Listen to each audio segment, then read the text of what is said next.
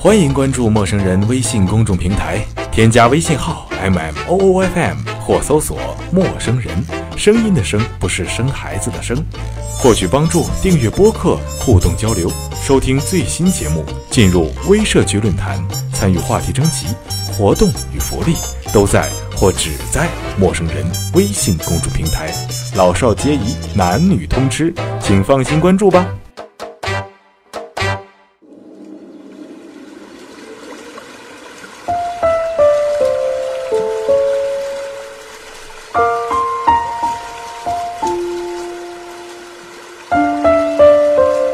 开书，才想起这小说写于民国二十三年四月十九日。读沈从文的小说，很像看 Discovery 频道，总是很忠实的记载故事中的地理、人文及历史。这原是没有时间流过的故事，在那个雨世隔绝的村子，翠翠和他爷爷为人独传过日，十七年来一向如此。某日清晨醒来太早，随手翻开一本书，是沈从文的书信集，其中有些是他生前没有想到会发表的字一般的文字。自1949年1月到8月，正是他被人们认为是精神失常的一段岁月。他在妻子张兆和的信上胡乱圈点，内容大致为：我的痛苦，这个世界上没人知晓，生活已经失去意义。这里是陌生人广播经典阅读栏目，我们是老魏和立夏。今天我们带来的是沈从文的《每次见到你，我心上就发生一种哀愁》。等等到哭了，为何爱恋依旧？他等着他的承诺，等着他的回头，等到了雁儿过。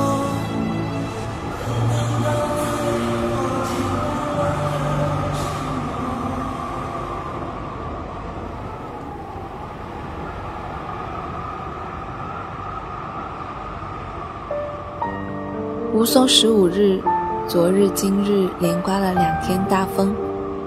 可以记在日记上的是：一，我们楼前遮太阳的芦席棚倒了；二，今天弟弟们的九如社开了一个小小的成绩展览会，成绩有字、画、动物、植物标本，还陈列着古钱和九如社附设万山图书室的藏书。我们水社的人们正在忙着装订二期的水，他们硬要我们去参观。参观后还拿着刻了红酒如印的纸，逼着每一个人批评，而且要批评短处。我看了又高兴又急。三，昨日五爹爹游公园，在茅厕里把一只拐杖丢了。今天在公园一带高高的贴起了寻杖悬赏的招贴。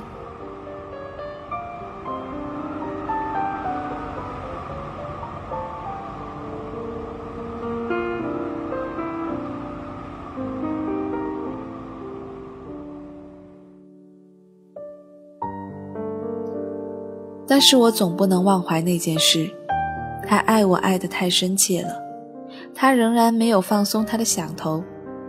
不过知道不成后，在表面上舍弃了罢了。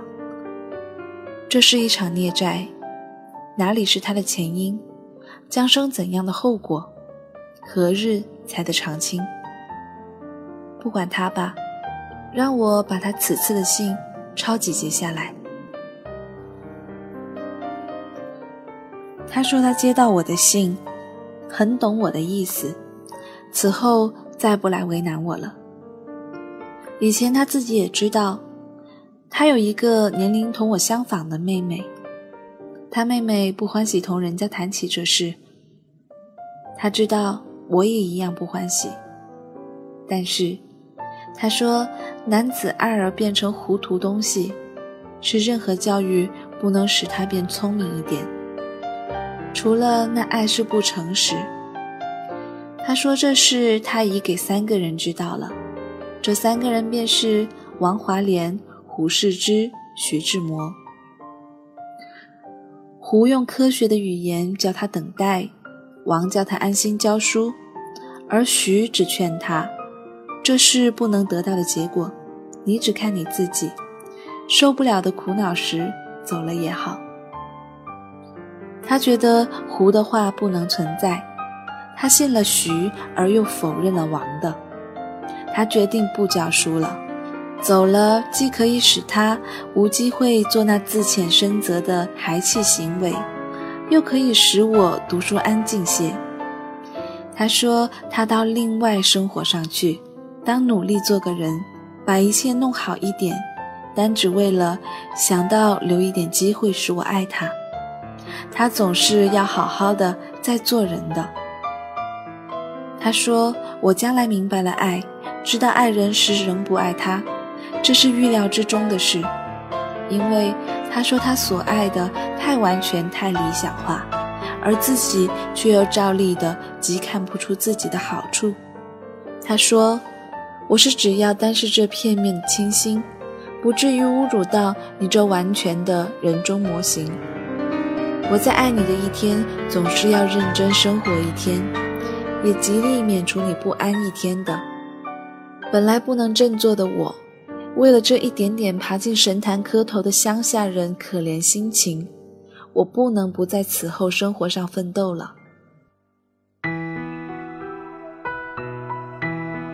我要请你放心，不要以为我还在执迷中，做出使你不安的行为。或者在失意中做出你更不安的堕落行为。我在这世上并不为失败而伤心，诚如莫泊桑所说：“爱不到人并不是失败，因为爱人并不因人的态度而有所变更方向。顽固的执着不算失败的。”他说：“王把我的信送给他看时。”他不免伤感地哭了半天。之后王走了，他就悔恨，将来若果他同我谈到此事时，他一定要偏袒他一些，将使我不安。他说：“其实那是一时的事，我今天就好了。我不在那打击上玩味，自己到如此地步，还处处为人着想。我虽不觉得他可爱，但这一片心肠。”总是可怜可敬的了。我在他的信上说，一个有伟大前程的人是不值得为一个不明白爱的蒙昧女子牺牲什么的。他却说，我并不是要人明白我为谁牺牲了什么的。我现在还并不缺少一种愚蠢想象，以为我将把自己牺牲在爱你上面，永久单方面的倾心。还是很值得的。只要是爱你，应当牺牲的我总不辞。若是我发现我死去也是爱你，我用不着劝架就死去了。或者你现在对这一点只能感到男子的愚蠢可悯，但你到另一时爱了谁，你就明白你也需要男子的蠢处，而且你自己也不免的去做。那不值得的牺牲的牺牲了。日子使你长成，书本使你聪明，我想自然不会独吝惜对你这一点点人生神秘启示的机会。每次见到你，我心上就会发生一种哀愁，在感觉上总不免有全部生命奉献而无所取偿的奴性自觉，人格完全失去，自尊。也消失无余。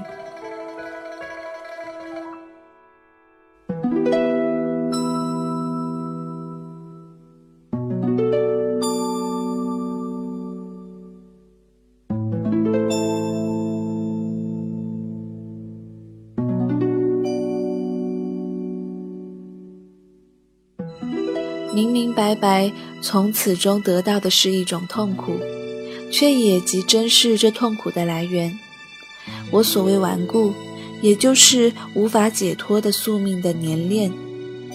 一个病人在窗边见到日光与红，想保留它而不可能，却在窗上刻画一些记号。这愚笨而又可怜的行为，若能体会得出，则一个在你面前的人写不出一封措辞恰当的信，这也是自然的道理。我留到这里，在我眼中如红如日的你，使我无从禁止自己倾心是当然的。我害怕我的不能节制的唠叨，以及别人的蜚语，会损害你的心境和平。所以我离开这里，也仍然是我爱你。极力求着爱成为善意的设计。如果你觉得我这话是真实，我离开这里虽是痛苦，也学到要去快乐了。你不要向我抱歉，也不必有所负疚，因为如果你觉得这是你要道歉的事，我爱你而你不爱我，影响到一切。那恐怕在你死去或我死去以前，你这道歉的一笔债是永远记在账上的。在人世上，别的可以博爱，而爱情上，自私或许可以存在。不要说现在不懂爱才不爱我，也不要我爱，就是懂了爱的将来，你也还应当去爱你所需要的或尽至伸手而得不到的人。才算是你尽了做人的权利。我现在是打算，当你将来也不会要爱我的。不过这并不动摇我对你的倾心，所以我还是因这点点片面的倾心去活着下来，且为着到世界上有我永远倾心的人在，我一定要努力切实做个人的。读了这几节。这接信者不由衷心地感到一种悲凉意味，他惊异到自己有如许魔力，影响一个男子到这步田地，他不免微微地感到一点满足的快意，但同时又恨自己既有陷人于不幸的魔力，而无力量去解救人家，他是太软弱了。他现在也难过的要哭，信的最后。他告诉他一大些做人向上的道理，他觉得这都是真话，所以也珍重地抄了下来。至于你，我希望你不为这些空事扰乱自己读书的向上计划。我愿意你好好的读书，莫仅仅以为在功课上对付得下出人头地就满意。你不妨想得远一点。一颗悬在天空的星子，不能用手去摘。但因为要摘，你那手伸出去会长一点。我们已经知道的太少，而应当知道的又太多。学校方面是不能使我们伟大的，所以你的英文标准莫放在功课上，想法子跃进才行。一个聪明的人，得天所富既多，就莫放弃这特别权利。用一切前人做足下石头，爬过前面去，才是应当的行为。书本使我们多智慧，却不能使我们成为特殊的人。所以，有时知道一切多一点也不是坏事。这是我劝你有功夫看别的各样书时，也莫随便要放过的意思。为了要知道的多一点，所谓智慧的贪婪，学校一点点书是不够的，平时时间也是不够的，平常心情也不济事的，好像。要有一点大不安分的妄想，用力量去证实，这才是社会上有特殊天才、特殊学者的理由。依我想，且依我所见，如朱香、陈通伯、胡先生这几个使我敬重的人，都发奋的不近人情。我很恨我自己从小就很放荡，又生在特殊习惯的环境中，走的路。不是中国在大学校安分念书的学生所想象得到的麻烦，对于学问这一套，是永远的门外汉了。可是处置自己的生活经验，且解释大家所说的天才的意义，还是不近人情的努力，把自己在平凡中举起，靠自己比靠时代为多，在成绩上莫重视自己，在希望上莫轻视自己。我想，再过几年，我当可以有机会坐在卑微的可笑的地位上，看你向上腾举，为一切人所敬视的完人。我不是什么可尊敬的人，所以不教书与我实在也很有益。我是很怕人尊敬的。可是不是一个好先生的我，因为生活教训的多一点，很晓得要怎样来生活才是正当。且知道年轻一点，应当如何来向上，把力气管束到学问上的那些理由，有些地方又还可以做个榜样看。所以，除了过去的那件事很糊涂，其余时节，其余事情，我想我的偏见你都承认一点也好。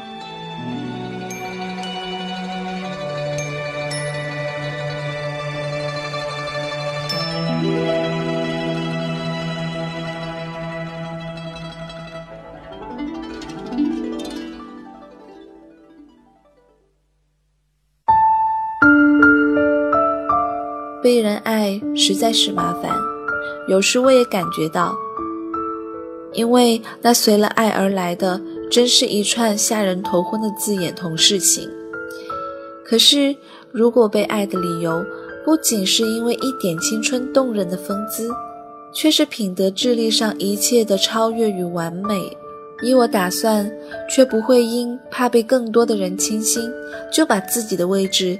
在一个平庸流俗人中生活，不去求至高完美的。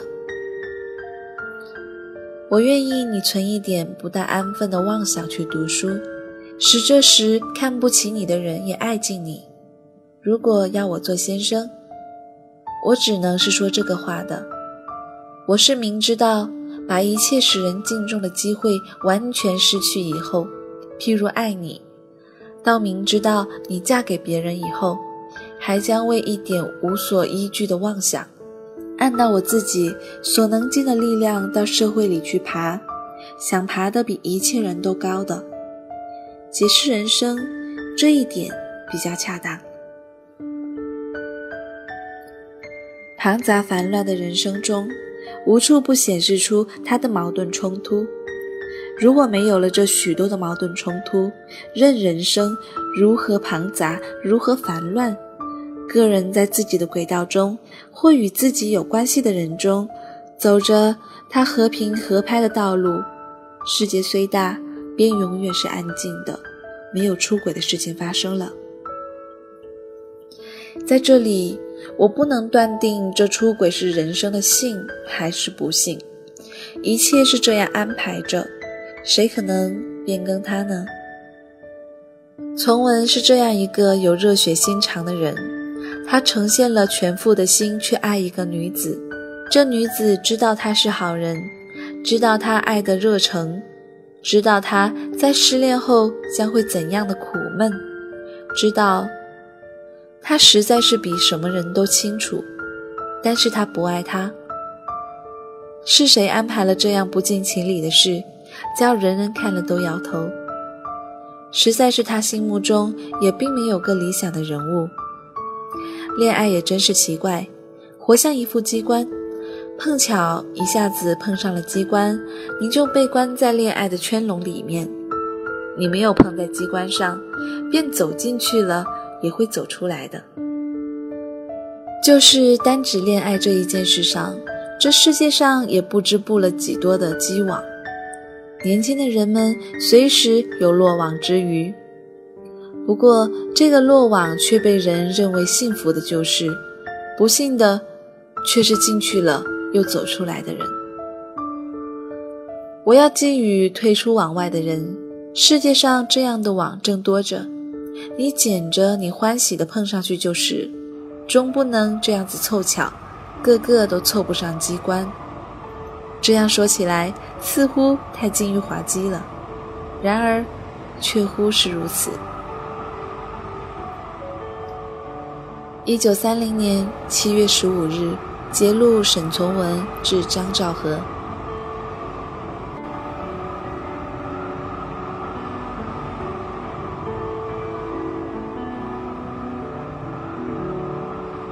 乘一个相心调，水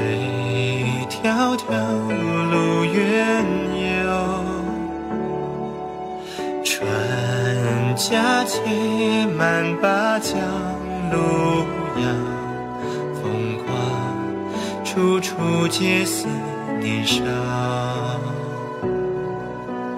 过一万青石桥，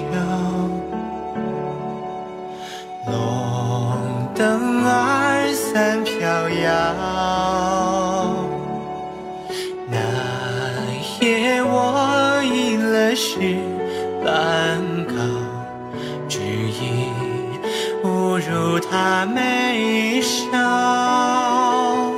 谁与谁走过至暗，却最后无。言相道别，我曾混迹时境间长剑，世情冷暖如何何来提笔言？问丈三楼梦八千，妹妹诉里三尺江台前，入怀。一九四九年，沈从文因为郭沫若的一句反动文人的定论。而否定自我，直觉自己的写作时代已经过去，精神压力巨大。他应梁思成与林徽因之邀，住在他们的清华园里的家里，以疗养身心。许多真挚的朋友盼望他早日康复。他反复自语：“没人知道，其实我根本没有病。”他也感觉到，有些人其实是在等着看笑话。在一语里，他说。翠翠，你在一点零四的房里酣睡，你还在想着我吗？我死了，也想着我吗？于是令很多人不得吃了一惊。原来那个小说中，也许明天回来，也许永远不回来的人，也是沈从文自己啊！原来他一直未能忘怀少年的情怀，在痛苦无法排遣的许多年后，他还挂念着他，而三三。也就是张兆和也排在了翠翠之后，这也许就是为什么他对于张兆和的爱恋有许多无法言述的情愫，其中有许多映照着对于翠翠的憧憬，美丽、忠诚、纯真，而张兆和还多了翠翠所没有的大家闺秀的才气。沈张二人的爱恋未必为对方完全懂得，却可恒久，因为性格不合。沈从文和张兆和很少在一起，两人都在北京，却住在两处。沈从文每天吃了饭便走，儿女满室，竟然也没有几句话。一九八八年，张兆和思及往事，写道：“从文同我相处一世，这一生究竟是幸福还是不幸？得不到回答，我不理解他。”沈从文最美的句子。是送给张兆和的，每个人读了它都甘之如饴。我行过许多地方的桥，看过许多次的云，喝过许多类的美酒，却只爱过一个正当最好年龄的人。也许对于沈从文来说，即便是自己单方面的爱恋，只因为那正当好的年龄，也不会后悔吧。张兆和在沈从文逝世之后。轻声说道：“斯人可贵。”他的妹妹张充和补充：“不折不从，一词一让，星斗奇文，赤子其人。”我人来到城市几十年，始终还是个乡下人，不习惯城市生活，苦苦怀念我家乡那条软水和水边的人们。在这个时代。我有乡下人的迂腐顽固，而文学离不了商业竞争和政治争夺。三三，或许有一天，我的写作将完全失去意义。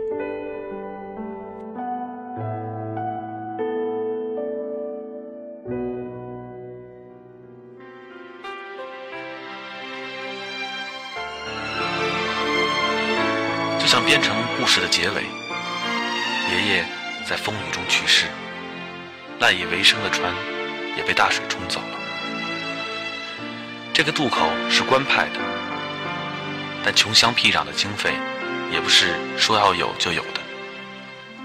于是渡人们开始了捐钱的活动。沈从文写道：“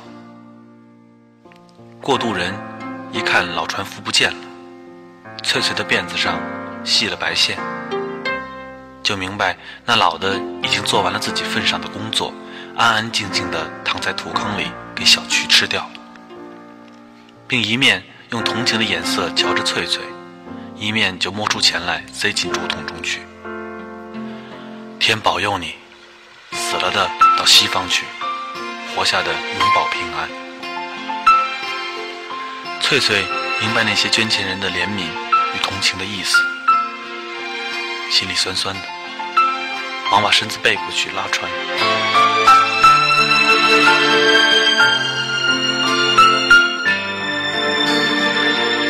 沈从文对故事的人物有很活生生的描绘，同时也不像许多咬文嚼字的作者刻意避开情感的部分。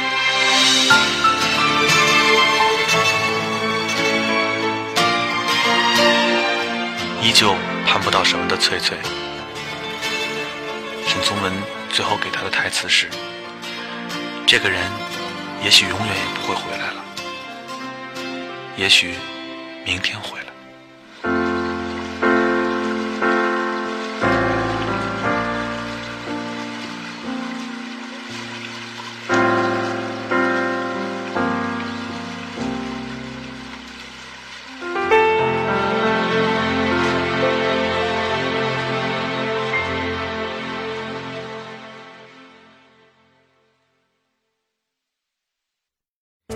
陌生人广播能给你的小惊喜与耳边的温暖，欢迎关注我们的官方微信平台 M M O O F M 或搜索“陌生人”找到我们。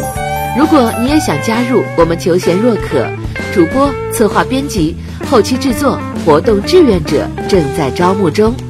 播客订阅、节目下载、更多收听方式、互动参与、精彩活动、推荐投稿。以及参与到我们的节目录制，尽在陌生人官方网站 m o o f m 到 c o m 或微信平台找到答案。欢迎关注陌生人新浪微博艾特陌生人广播，找到我们。